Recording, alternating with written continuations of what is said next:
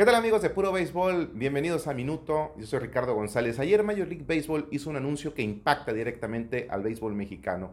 Canceló las MLB Series tanto en México como en San Juan, Puerto Rico. En México estaban programadas para disputarse 18 y 19 de abril en el estadio Alfredo Harpelú, este coloso de, eh, que se construyó en la Ciudad de México y que iba a recibir por primera vez en la capital del país un juego oficial de grandes ligas. Ya se han realizado antes, incluso el año pasado se realizaron seis juegos de temporada regular de las grandes ligas, pero en la ciudad de Monterrey. Por la contingencia sanitaria del COVID-19, Major League Baseball decidió suspender tanto la serie en México como la que estaba programada en San Juan, Puerto Rico, entre el 29 y el 30 de abril de este mismo año.